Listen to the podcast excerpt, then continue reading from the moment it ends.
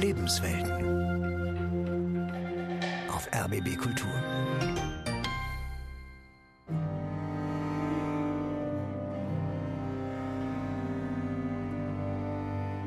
Das Kreuz ist in unserer christlichen Kulturwelt, in unseren Räumen doch weithin ein Möbel geworden. Zwar ein Möbel mit einer gewissen Ehrfurcht behandelt, aber es ist ein Möbel, ein hübsches Ausstattungsstück für eine Wohnung.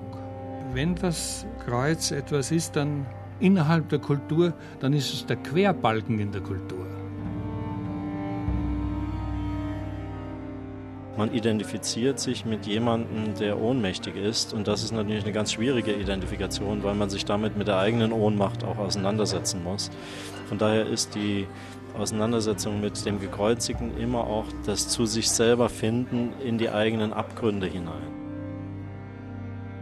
Die Nacktheit war verbunden mit gesellschaftlicher Ausgrenzung. Und je mehr die Hinfälligkeit des irdischen Lebens bewusst wurde, hat man diesen Aspekt des ausgegrenzten Christus als Trost verstanden. Elend, nackt und bloß. Jesus am Kreuz. Eine Sendung von Christian Moden.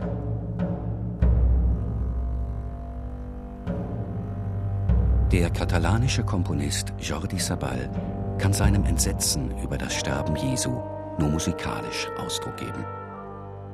In der Sprache der Musik äußert er die Gefühle der Freunde Jesu, erzählt von ihren Tränen, dem Schluchzen, dem Schrei des Entsetzens.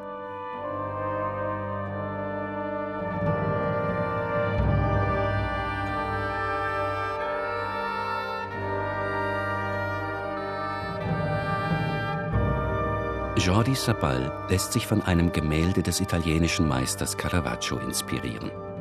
Es hat den Titel Grablegung Christi und wurde im Jahr 1603 für eine Familienkapelle in der Kirche Santa Maria in Vallicella zu Rom geschaffen. Der fast nackte Leichnam Jesu wird von Josef von Arimathea, einem treuen Jünger, und von Johannes, dem Apostel, sanft gehalten, bevor er ins Grab gelegt wird. Maria von Magdala verbirgt inmitten der Trauernden ihr Gesicht. Sie will ihre Verzweiflung nicht zeigen. Maria, die Mutter Jesu, wendet sich, vom Schmerz bewegt, noch einmal ihrem verstorbenen Sohn zu.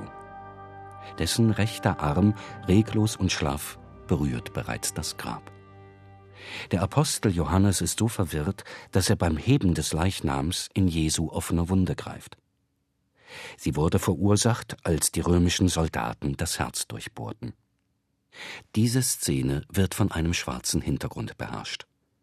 Die Trauernden stehen wie vor einer undurchdringlichen Mauer. Der Kunsthistoriker Dominique Fernandez schreibt Es ist ein nicht mehr zu steigerndes, ein absolutes Schwarz. Ein solches Drama ist eigentlich unbegreiflich, unsäglich, jenseits jeglicher Form. Jesus von Nazareth hängt leblos am Kreuz ausgeblutet, qualvoll verendet an diesem Todesbalken, mit dem die Römer in ihrem Imperium gewöhnliche Verbrecher, politische Fanatiker und Rebellen hinrichteten. Seit mehr als tausend Jahren beherrscht diese Szene das Christentum und seine Kirchen. Jeder Altar braucht sein Kruzifix. Christen verehren den geschundenen Heiland in seiner Todesstunde, ein Motiv, das auch Künstler immer wieder beschäftigt. So wird der Schmerzensmann in alle nur denkbaren Landschaften platziert, in Städte, Häuser, Kirchen.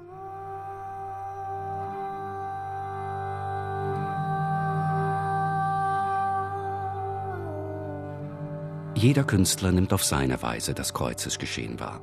Raphael und Rembrandt, Tizian und El Greco, Hieronymus Bosch und Rubens, Altdorfer und Caravaggio um nur einige prominente Maler des 16. und 17. Jahrhunderts zu nennen, schaffen alles andere als dokumentarische, gar historisch korrekte Arbeiten. Sie bieten dem Betrachter ihre Sicht des Kreuzweges. Sie interpretieren ihren Kalvarienberg und ihre Kreuzesabnahme und Grablegung. So können die Gläubigen immer wieder einem neuen Antlitz des Gekreuzigten begegnen. Aber immer wird ein fast nackter Jesus gezeigt, bemerkt der Salzburger Theologe Hans-Joachim Sander. Der nackte Jesus am Kreuz ist eine Demonstration. Und zwar die Demonstration einer Ohnmacht. Der Gekreuzigte selbst, der dann im Mittelpunkt rückt, das ist die Darstellung eines zerstörten, zerbrochenen Männerkörpers, der einer politischen, religiösen Konstellation zum Opfer gefallen ist. Und damit das zur Schaustellen, das Ausstellen, das Aussetzen eines ohnmächtigen Menschen.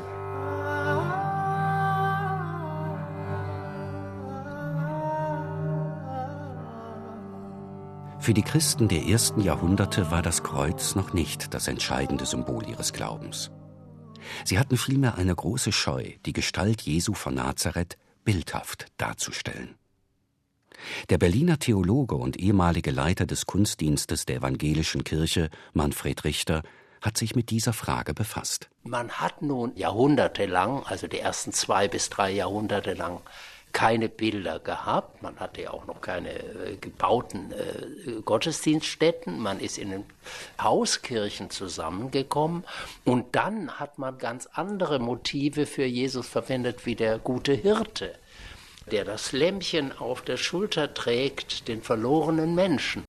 Für die Christenheit war natürlich für die Jüngerschaft es ein Skandal erster Ordnung, dass der, auf den sie gesetzt hatten, am Kreuz wie ein aufbegehrender Rebell hingerichtet wurde in entehrender Weise.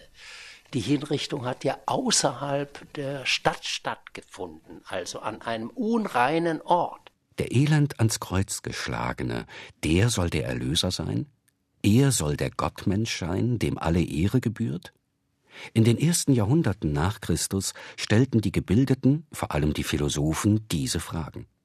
Sie konnten die positive Antwort der Christen nicht nachvollziehen und fanden sie eher merkwürdig. Erst unter Kaiser Konstantin im vierten Jahrhundert gelang es, die breite Öffentlichkeit umzustimmen und für die Verehrung des Gekreuzigten zu gewinnen. In den neu gebauten Kirchen, den Basiliken, wurde dann ein Kreuz besonderer Art gezeigt. Es verzichtete auf den Korpus, den Leichnam Jesu. Die riesigen Mosaike präsentierten voller Stolz den neuen Herrscher, den Gottmenschen Jesus Christus. In der Apsis der römischen Kirche Santa Pudenziana ist ein entsprechendes Mosaik noch heute zu sehen. Der Kunsthistoriker Horst Schwebel schreibt, das neue Christusbild des fünften Jahrhunderts greift auf die Darstellungen des Kaiserbildes zurück. Die Kirche Basilika genannt, wird zur Königshalle des himmlischen Kaisers Christus. In Purpur gekleidet sitzt er auf dem Globus als Symbol für den Kosmos. Bis in die Zeiten der romanischen Kunst wird Jesus hoheitsvoll dargestellt, finster blickend, aber den Sieg Gottes verheißend.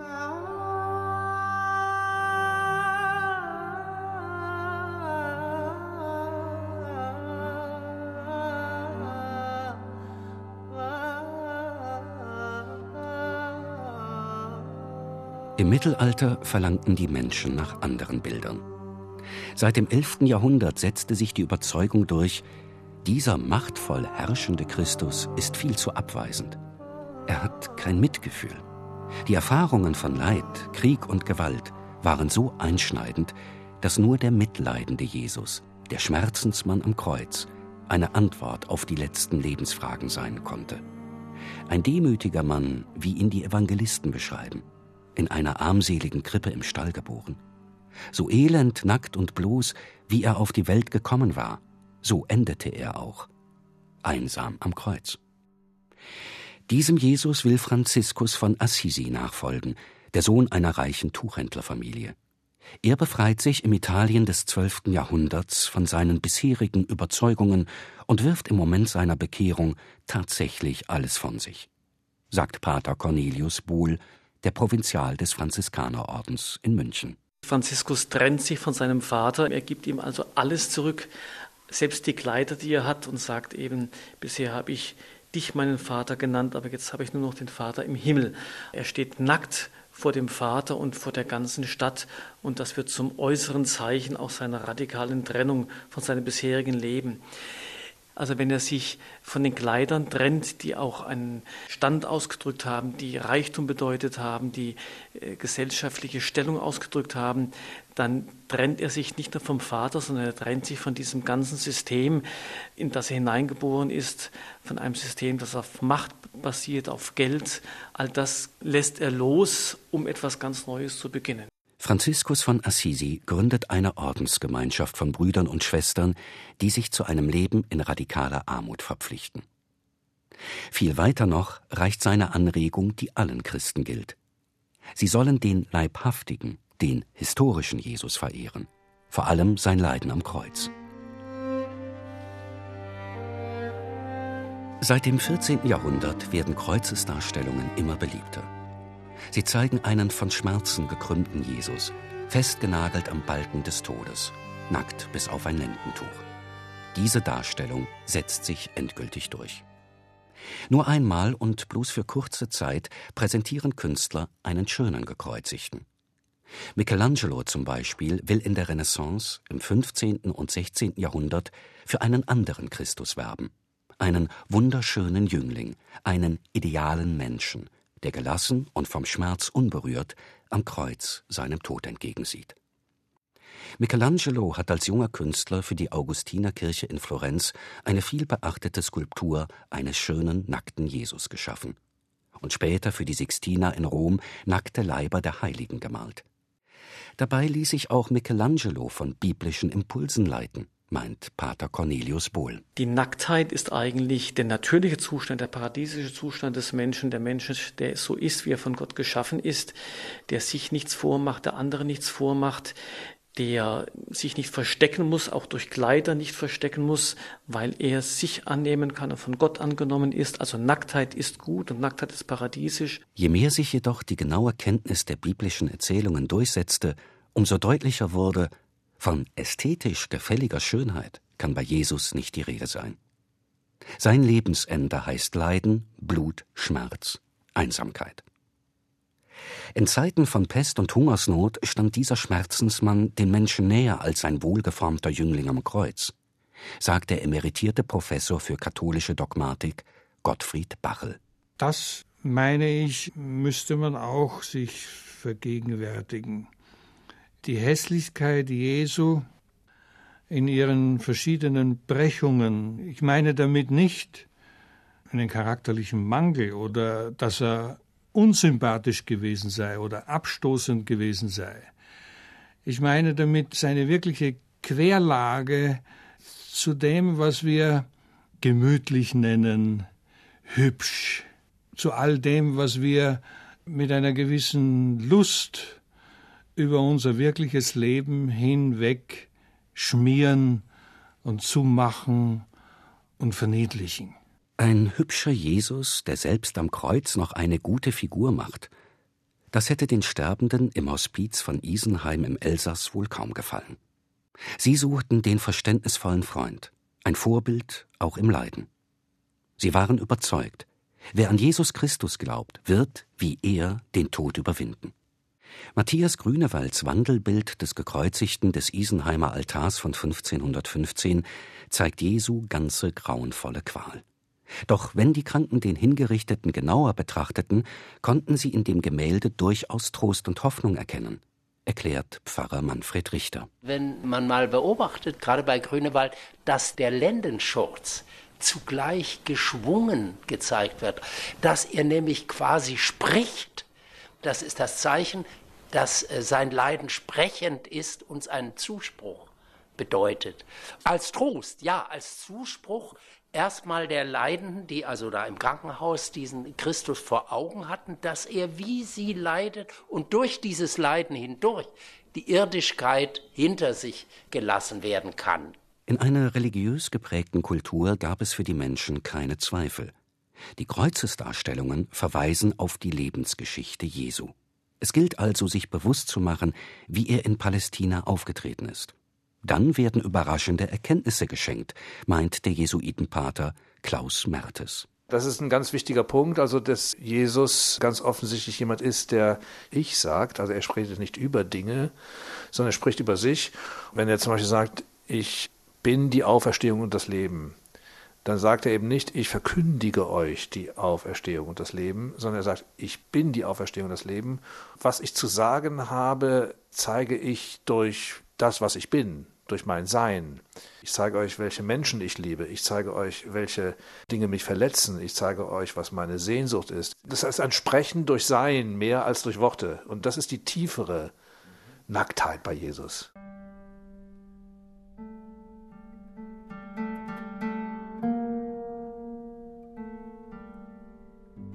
Vom Kreuz Jesu kommen die Künstler nicht los, selbst wenn sie nicht mehr im Dienst der Kirchen stehen. Seit dem 18. Jahrhundert kommt es kaum noch vor, dass ein Bischof oder gar ein Papst einen angesehenen, aber kirchenkritischen Maler mit einer Arbeit beauftragt. Und auch die Kirchengemeinden sind selten bereit, auf den üblichen Gebrauchskitsch der Kunsthandwerker zu verzichten und sich ein wirkliches Kunstwerk zu leisten. Wenn seit dem 18. Jahrhundert Künstler ihren Schmerzensmann malen, dann nur aus ihrem eigenen, individuellen, spirituellen Interesse. Lovis Corinth hat die Schrecken des Ersten Weltkrieges überstanden. Er sieht das Gemetzel noch Jahre später vor sich, die Leichenberge, die zerfetzten Köpfe der Soldaten. 1922 malt er ein außergewöhnliches Bild.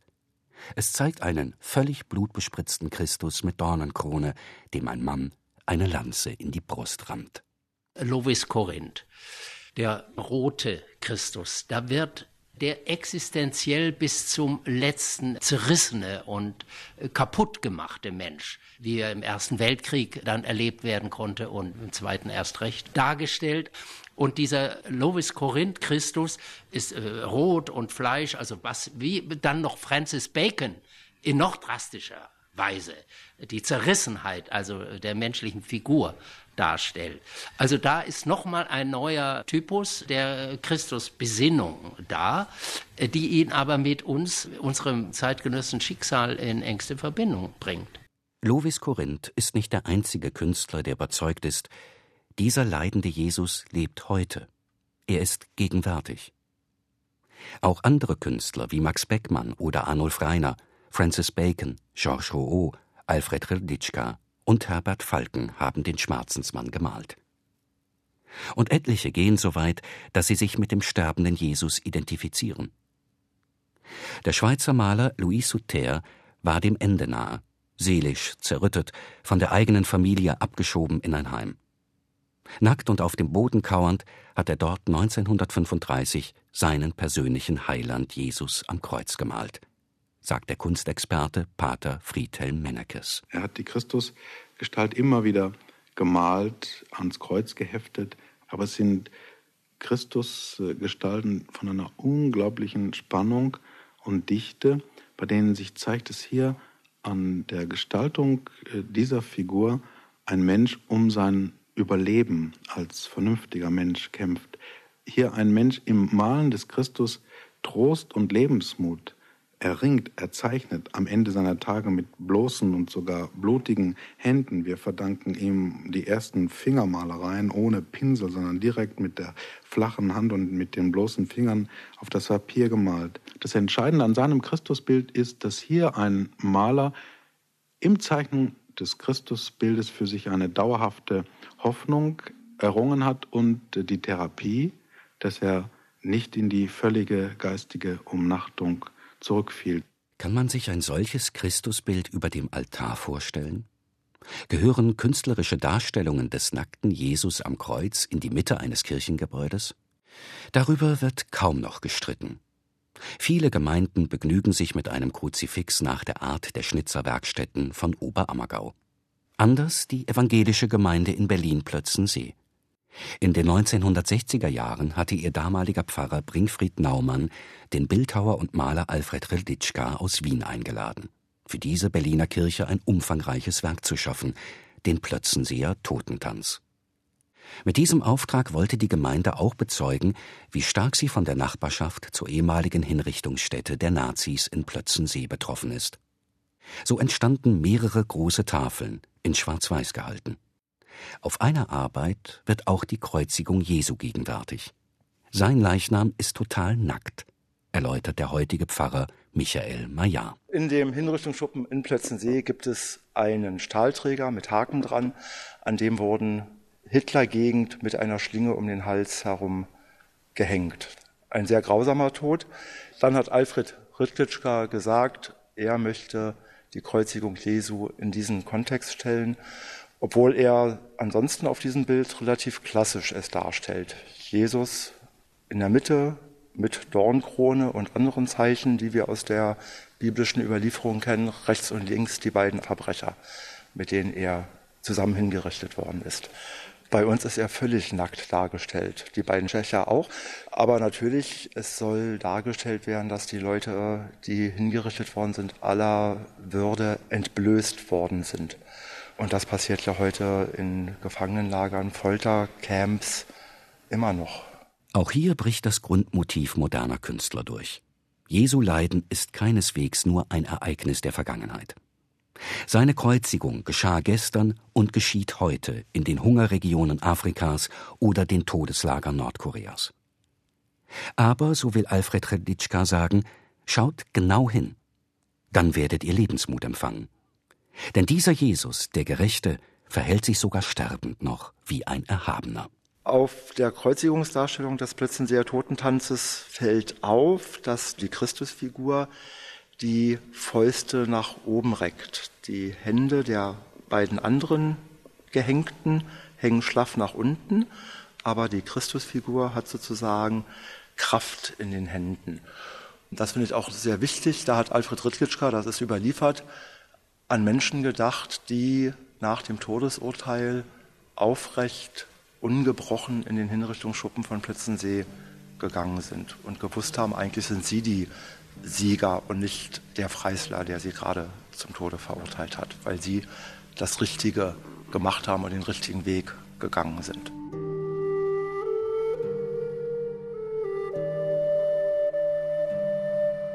Ist der irdische Tod das absolute Ende? Diese Frage kann bei der Auseinandersetzung mit dem Kreuz Jesu gar nicht ausbleiben. Aber die Hoffnung auf eine Überwindung des Todes stellt sich bei modernen Künstlern nicht so schnell ein. Redlitschka denkt zwar an den Auferstandenen, so malt er eine Szene der Emmausjünger. Der lebendige, auferstandene Jesus teilt mit seinen Freunden das Brot. Doch das tut er im Dunkel einer Gefängniszelle. Ein optimistisches Bild ist das nicht.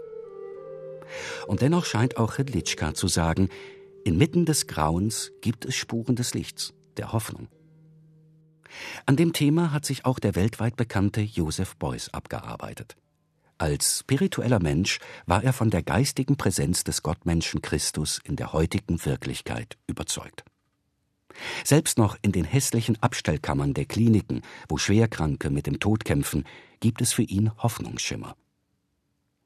Eine seiner Installationen nannte Joseph Beuys Zeig mir deine Wunde sagte Jesuitenpater Friedhelm Mennekes. Beuys ist ja wirklich einer, der da tief davon überzeugt ist, dass äh, auch die Welt der Todeszonen, wie etwa ein Sezierraum, äh, umgriffen ist von einer Welt, die durchpulst, durchseelt ist von der Christussubstanz. Wer sich mit dem Kreuz Jesu meditativ betrachtend auseinandersetzt, sucht Antworten auf seine spirituellen Interessen. Es geht um die Frage, wie man angesichts des Todes persönlich reifen und wachsen kann. Die Beschäftigung mit dem nackten Jesus am Kreuz eröffnet dann Möglichkeiten, sich selbst authentisch wahrzunehmen, sagt Pater Klaus Mertes. Ich kann dem nackten Gott nicht begegnen, wenn ich selbst bekleidet bleibe. Eigentlich habe ich immer das Christentum so verstanden, dass es ein Bekenntnis zur eigenen Nacktheit ist und zur Nacktheit Gottes in mir. Und nur in dieser Nacktheit begegne ich Gott. Wer dieser Sichtweise folgt, wird im Blick auf den sterbenden Gottmenschen die Fragwürdigkeit des Daseins erkennen, meint Pfarrer Manfred Richter. Es ist die Condition humaine, die Grundbefindlichkeit des Menschen. Und das ist ja die Stärke der zeitgenössischen Kunstsprache, darauf verzichtet, jetzt eine definierte Antwort zu geben, sondern das ist ein so lauter Schrei oder eine so totale Stille, dass du selbst aufgerufen wirst, eine Antwort zu suchen, aber nicht zu schnell. Denke erst mal nach. Aus der Kraft des Innehaltens, der Unterbrechung und des Nachdenkens im Angesicht des Kreuzes wächst dann eine neue Spiritualität. Sie braucht keine glanzvollen, keine entzückenden Bilder und wortreichen Lehren. Sie wird als christliche Religion selbst einfach, nackt und bloß.